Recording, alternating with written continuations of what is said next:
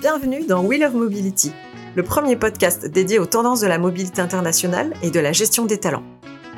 Chaque premier lundi du mois, je reçois un invité avec qui on va discuter des tendances et du futur de la mobilité internationale, du recrutement et de la gestion des talents étrangers. Retrouvez-nous sur la page LinkedIn de Wheel of Mobility pour suivre l'actualité du podcast et interagir avec nous.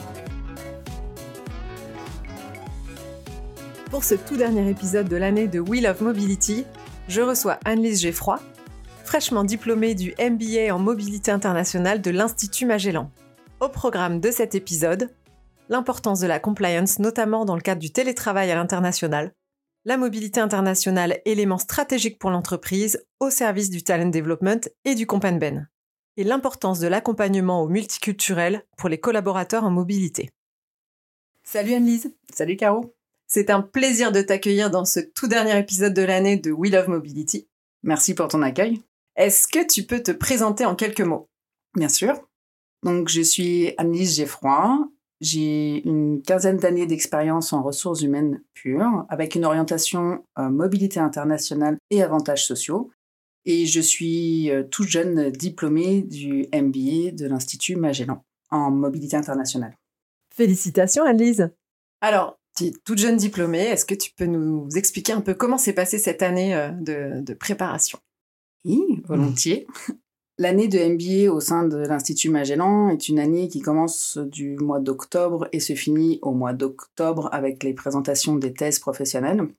Ça a été quatre mois de cours initiaux en période initiale pour après enchaîner avec des périodes professionnelles et des voyages à l'international entre New York et Singapour. Et l'année a été dense, l'année a été euh, enrichissante en termes de contenu professionnel, en termes de contenu technique, mais également en termes de rencontres professionnelles. Autant entre les, entre les étudiants, mais également euh, des intervenants professionnels qui sont venus nous faire cours, qui sont euh, uniquement des praticiens de la, de la mobilité internationale au sein d'entreprises, de grands groupes, et experts dans leur domaine à chaque intervention. Donc ça nous permet effectivement de pouvoir connaître l'ensemble des piliers qui constituent la mobilité internationale de façon précise et au goût du jour, notamment sur les pratiques professionnelles pratiquées actuellement en entreprise.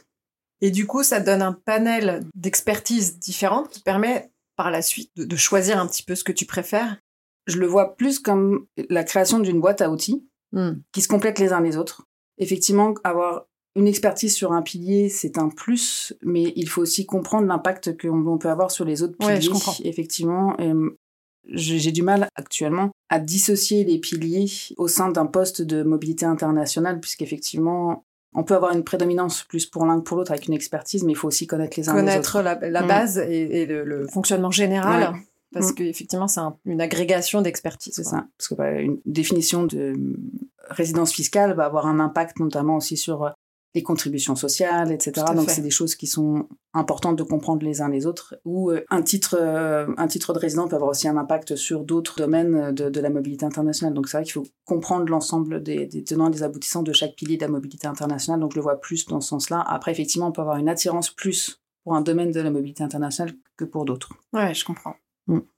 Ensemble, on va parler des grandes tendances dans la mobilité internationale, d'autant plus que là, tu viens de finir ce, ce MBA qui t'a donné plein de nouveaux éléments. Une des grandes tendances post-Covid, et dont on a parlé tout à l'heure, que tu as pu constater, c'est la compliance. Alors moi, ça me parle énormément. Les, salariés euh, en mobilité internationale sont repartis dans leur pays, tu m'expliquais, globalement en Europe, pendant le Covid. Comment ça s'est passé concrètement? Quelles ont été les problématiques qui ont été soulevées par rapport à ça?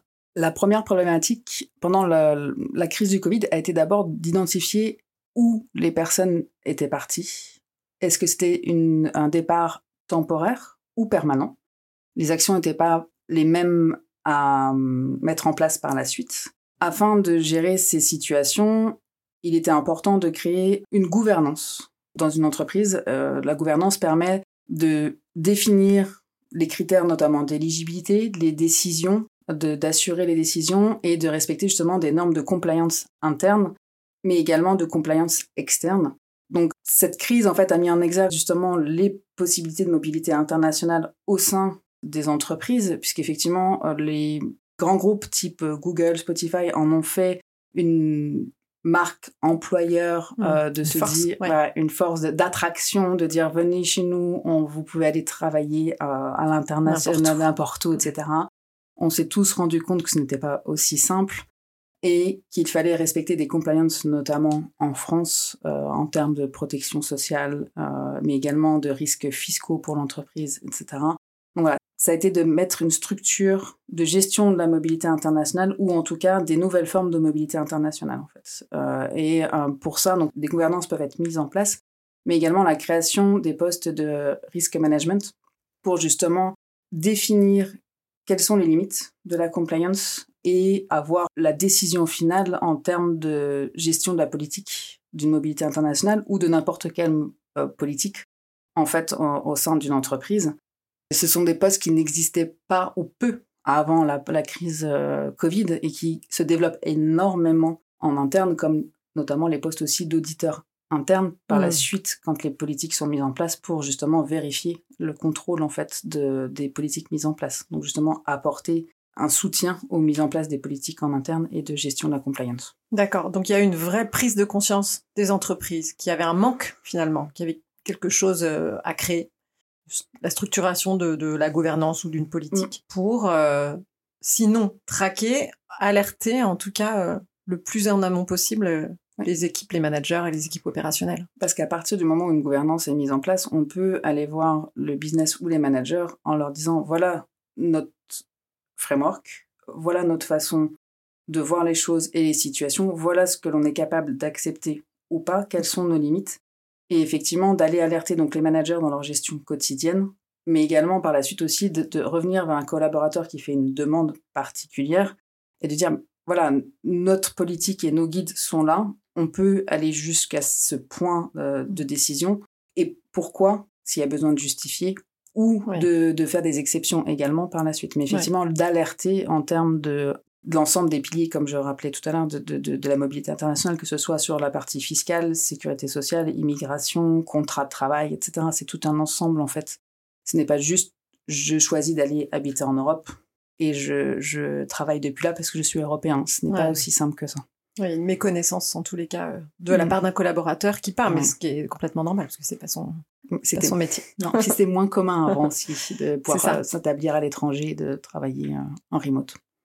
Alors une autre, euh, une autre tendance dont on a parlé, c'est euh, l'évolution de la fonction euh, de la mobilité internationale, qui se met de plus en plus au service du talent development. Et l'AMI, selon toi, est en train de se positionner en transverse entre le talent management, talent development et le comp and ben. Est-ce que tu peux m'expliquer ça? Alors, je ne sais pas si c'est en train de se mettre de façon très marquée, mais c'est une tendance qui commence à prendre le pas. Et j'espère que ça va prendre le pas dans les années à venir, dans le sens où jusqu'à présent, les postes de mobilité internationale étaient plutôt vus comme des postes transactionnels, c'est-à-dire euh, de support administratif au service d'équipes de Compenben qui répondent en fait à des guidelines de rémunération, de protection sociale et d'avantages sociaux.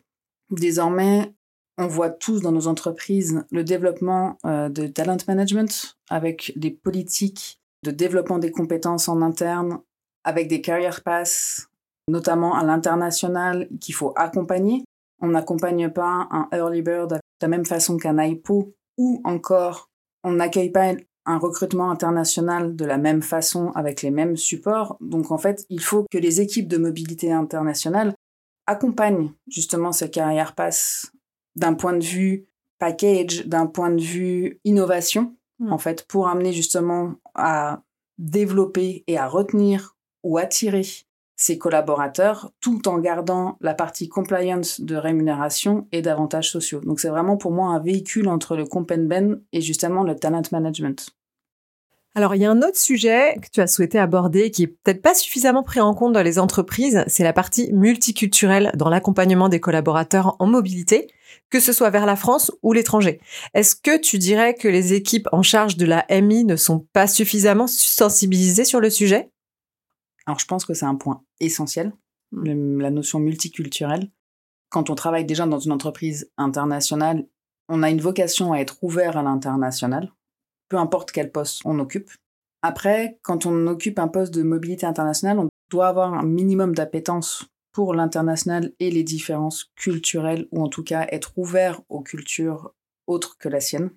Ça ne veut pas dire pour autant qu'on est compétent pour comprendre l'ensemble des cultures des uns et des autres. Je pense qu'effectivement, on a besoin de développer nos compétences multiculturelles en tant que chargé de mobilité internationale afin de pouvoir mieux accompagner nos expatriés, mais également nos impatriés. On oublie en fait assez souvent nos impatriés. On pense souvent, on a souvent des focus expatriés, mais les expatriés des autres entités sont nos impatriés. Donc il faut pas oublier. Mais en tant que on ne travaille pas tout seul, on travaille aussi avec nos représentants locaux.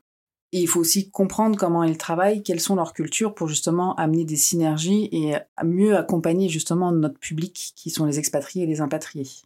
Quand on a dit ça, après, il y a également la partie multiculturelle de nos expatriés et de nos impatriés qui est important à prendre en compte dans le sens où on va peut-être plus penser à accompagner nos expatriés en termes de multiculturel quand ils partent à l'étranger, mais il ne faut pas l'oublier pour autant. Avoir un vrai programme, que ce soit pour le collaborateur, mais également pour la famille, mm. même si on va dans un pays euh, qu'on pense connaître, même si c'est proche, c'est un pays européen, on n'a pas forcément la même culture, mais également pour nos impatriés qui viennent en France. C'est important de comprendre la culture française, la langue, ça passe également par la langue, mais également tout ce qui est la partie administration, il ne faut pas oublier ce, point. Et vraiment, le dernier, dernier point, c'est le retour d'expatriation sur le côté euh, multiculturel, dans le sens où, cas euh, très simple, on envoie un, un, Français pendant 3-4 ans, je sais pas moi, aux États-Unis, il revient, exemple post-Covid, beaucoup de choses se sont digitalisées depuis cette période-là. On a eu également le prélèvement à la source, entre-temps qui s'est mis en place. Ils reviennent en France, c'est un choc culturel d'un premier point administratif. Donc il faut aussi les accompagner et pas oublier, c'est pas parce qu'ils connaissent le pays, qu'ils connaissent la langue, qu'ils ont des bases culturelles que les choses n'ont pas changé. Hmm. Ils ont pu avoir des enfants aussi à l'étranger qui ne connaissent pas la France. C'est des points importants en fait. Pour moi, c'est c'est le multiculturel dans toutes ses dimensions. Tout à fait. Il faut prendre en compte. Hmm. C'est hyper important. Très bien, merci beaucoup pour euh, cet éclairage. Quel conseil tu donnerais à un jeune diplômé en mobilité internationale qui prend un poste, un peu comme toi, sachant que toi, tu avais une expérience quand même euh, avant en, MI Le conseil, le premier conseil que je donnerais, c'est ce que j'applique toujours, même encore maintenant, c'est être curieux, se poser des questions, poser des questions, se remettre en question constamment. L'ensemble des volets de la mobilité internationale évolue tout le temps par des règlements légaux, par justement la dimension culturelle qui évolue. voilà, ça impacte des personnes. Donc il faut être curieux en termes de connaissances théoriques, d'aller chercher des informations sur des sites, d'être curieux en termes de créer son réseau digital, que ce soit via LinkedIn, de s'inscrire à des newsletters, d'aller à des webinars, mais également de créer aussi son réseau personnel, de rencontrer des gens, que ce soit euh, des professionnels de l'AMI, que ce soit également par euh, les prestataires avec lesquels on travaille ou également les administrations avec lesquelles on travaille. Elles sont toujours ouvertes à expliquer certains points, parce que justement, expliquer leur métier nous permet également de leur simplifier aussi certains euh, dossiers. Et c'est par les administrations qu'on peut aussi apprendre les premières bases de son métier bah, administratif, en fait. Euh, et c'est comme ça qu'on va entrer dans un réseau de connaissances et après développer sur ces points-là et de réflexes qui vont se faire. Et après, c'est tout un maillage qui se crée et ça s'entretient. Le terrain, est, le terrain est important pour toi. Tu l'as fait d'ailleurs? Oui. Tu, tu t'es allé voir sur les terrains, tu es allé en rendez-vous préfecture, j'imagine. Euh. Oh oui. oui. ça, j'ai vécu. C'est la meilleure façon de, d'apprendre et de voir un peu la réalité euh, de ce qui se passe. Exemple, il y a des années, euh, d'avoir accompagné un Américain à la préfecture de Paris pour obtenir un récépissé, d'être arrivé à 6 heures du matin au centre de récépissé pour un centre qui ouvrait à 9 heures du matin et attendre avec lui euh, dans la ligne d'attente jusqu'à 9 heures pour avoir le dernier ticket hmm. d'entrée. Et nous sommes passés effectivement qu'à 17 heures le soir. Mais c'est quelque chose de vécu, de comprendre ce que c'est que d'être étranger, de pouvoir par la suite mieux orienter mes autres collaborateurs et alerter sur ce que c'était, sur l'ambiance qu'il y a autour aussi et euh, les tips à savoir ou à éviter. Ouais. Mmh. Ça, il faut, il faut vivre avec eux certaines expériences pour comprendre pour tout comprendre. Ouais, et Ouais. être beaucoup plus sensible et empathique ça. Ouais. sur certaines Et situations. anticiper d'autres situations euh, par la suite. C'est hyper important en fait. Demander du feedback aux expatriés, collab. impatriés qui reviennent pour connaître les points d'amélioration, connaître leur vécu. On peut pas se mettre dans leurs chaussures au quotidien, mais si on n'a pas leur feedback, on peut pas anticiper, on peut pas les accompagner au mieux. Notre quotidien, pour nous, certaines choses se- semblent tout à fait normales, Hmm. alors qu'au final, euh, des choses anodines peuvent prendre une ampleur importante pour eux et peut avoir une répercussion après sur leur travail au quotidien. Tout à fait. Ouais. Donc là, on parle après d'impact de d'attraction, de rétention, D'engagement. d'engagement. Hmm. Et au final, l'AMI est là pour ça aussi.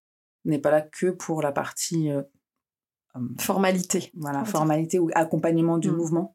L'accompagnement du mouvement ne s'arrête pas au moment où la personne arrive sur le sol français ou étranger. Très bien. Merci. Comment tu vois la mobilité internationale dans 20 ans?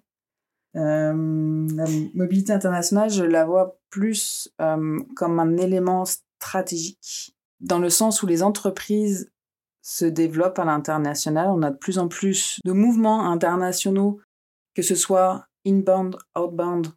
Il faut que la mobilité internationale puisse accompagner la stratégie, le développement du business à l'international, mais également accueillir en France les internationaux pour justement que le business puisse se développer de façon sereine et de façon compliance et ne pas mettre non plus l'entreprise à risque. Pour moi, la mobilité internationale est un élément qui devrait devenir stratégique tout en restant un véhicule entre le talent management et le compenben. Donc plus seulement des fonctions support, Non. mais un rôle beaucoup plus stratégique pour l'entreprise. Oui. Je le vois dans ce sens-là. On le voit quand on en parle dans la partie multiculturelle. C'est ce qu'on a dit. Si une personne ne se sent pas bien, ou si on n'a pas amené les bons éléments pour que la personne se sente à l'aise, sereine, la productivité de la personne ne sera pas là non plus. Il faut aussi parler des choses euh, clairement. Et s'il n'y a pas un retour sur investissement, on a une problématique business. Donc voilà, on parle d'humain, Tout est lié. Hmm. mais en même temps, l'humain a un mouvement international pour ce, ce- ce biais-là aussi, pour un développement du business. Tout à fait. Donc euh, pour moi, c'est important effectivement qu'on devienne euh, un acteur stratégique du développement d'une politique RH. Très bien. Et dernière question, Annelise. Est-ce qu'il y a des personnes dans notre industrie de la AMI qui t'inspirent ou qui ont marqué ton parcours? Oui. La première personne qui m'a marqué, ça a été pendant mon parcours au sein du MBA. C'est ma rencontre avec Isabelle Desmith. C'est une personne qui m'inspire dans le sens où elle se remet constamment en question. Elle innove, elle connaît son métier sur le bout des doigts, ce que c'est qu'un expatrié, et elle a le goût de transmettre ses compétences, son amour du métier d'une façon simple et de nous embarquer dans le dans l'aventure. Hmm. Ça c'est ça a été une, une rencontre marquante pour moi. Euh, la deuxième personne est Maude Gauthier-Jarjaval en termes de management et d'accompagnement de techniques de travail et de gestion justement des fondements d'une mobilité internationale a pu m'accompagner, a pu me développer et a pu m'apprendre en fait des, des façons de voir différentes et de me remettre en question euh, constamment. Et la troisième, c'est euh, Ludivine Clément Ravon, euh, responsable pédagogique. Je la connais bien aussi. responsable pédagogique du MBA, qui a été constamment là, présente, et qui déborde d'amour pour la mobilité internationale et qui est inspirante pour ça, en fait. Et effectivement, elle, elle rend facile la mobilité internationale, la compréhension de la mobilité internationale, pour moi. C'est une passionnée comme, Oui. comme Isabelle d'ailleurs. hein. Oui, complètement. complètement. Pour conclure, voilà les choses à retenir de cet échange. Depuis le Covid, le télétravail en Europe et à l'international s'est généralisé et pour toi, il est primordial que les entreprises mettent en place des gouvernances pour assurer la compliance et son contrôle et limiter les risques. Plus que jamais, l'AMI a un rôle stratégique à jouer et doit se mettre au service du talent development et du companben. Et enfin, pour toi, Annelise, le multiculturel est bien trop peu pris en compte par les entreprises qui envoient ou reçoivent des collaborateurs en mobilité internationale et c'est un levier important d'attractivité et de fidélisation. Merci mille fois, euh, Annelise, euh, de- d'avoir partagé tout ça avec nous. Merci à vous pour votre accueil, surtout. C'est la fin de cet épisode, merci de l'avoir suivi. On se retrouve le mois prochain avec un nouvel invité. D'ici là, n'hésitez pas à partager le podcast avec quelqu'un qui pourrait être intéressé.